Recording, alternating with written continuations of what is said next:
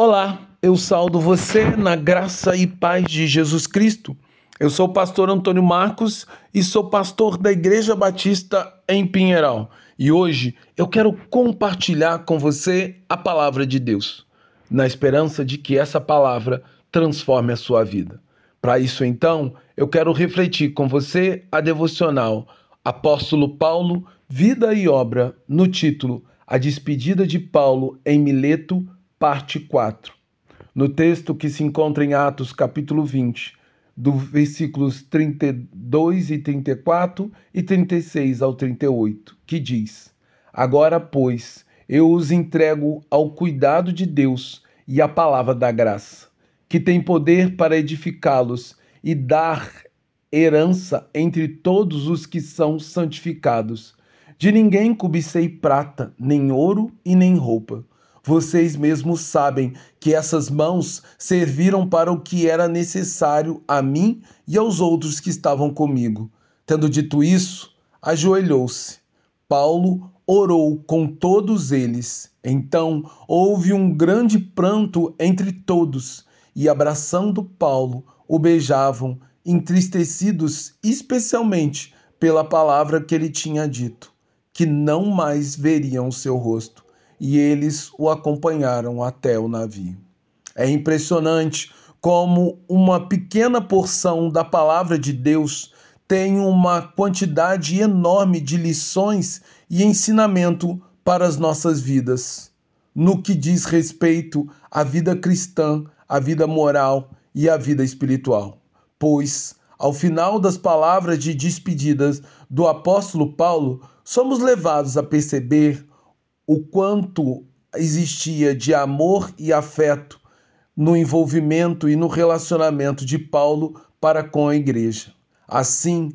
Paulo os lembrou do conteúdo da mensagem que ele havia pregado entre os Efésios, onde aquilo que o apóstolo falava estava em perfeita harmonia com tudo aquilo que ele demonstrava através de seus gestos e suas ações. Paulo também lembrou seus amados ouvintes que durante seu ministério suportou o grande sofrimento e dor para que o evangelho fosse proclamado por todas as por toda a província da Ásia. No entanto, em suas últimas palavras, antes de entrar no navio que levaria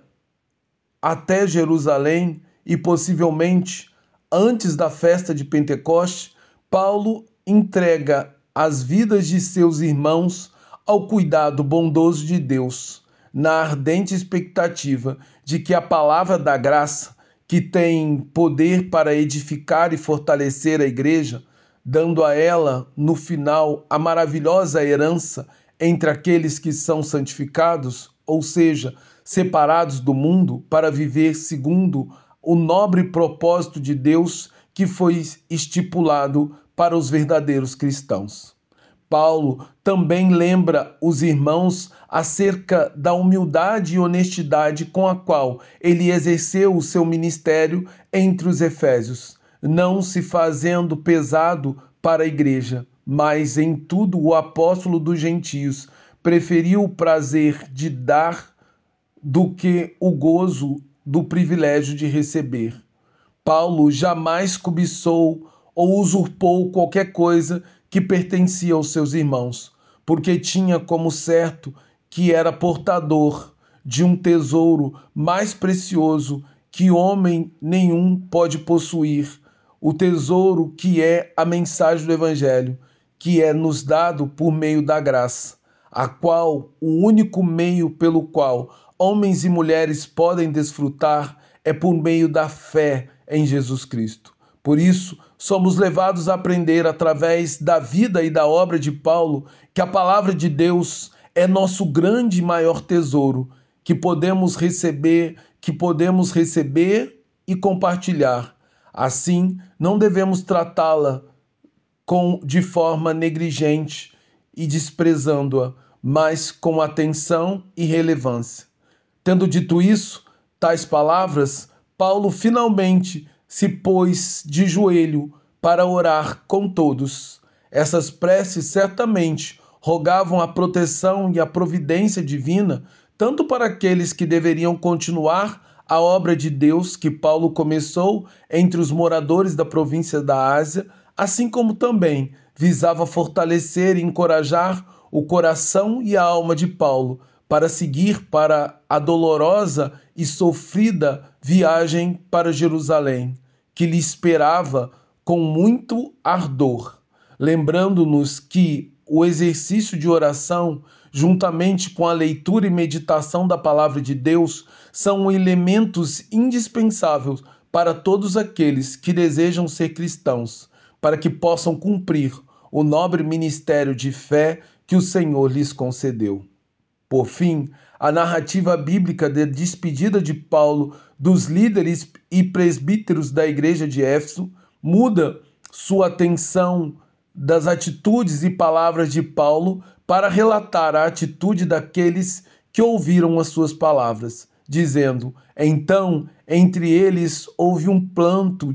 entre todos, que significa um choro intenso acompanhado de profunda tristeza, e abraçando e beijando, todos lamentavam, em especial pelo fato de que Paulo havia dito que eles não veriam mais o seu rosto mostrando assim para aqueles que desejam manifestar a mesma fé e obediência de Paulo que é preciso estar disposto a carregar a cruz da perseguição e do sofrimento nesse mundo, para também, através do poder do Espírito, receber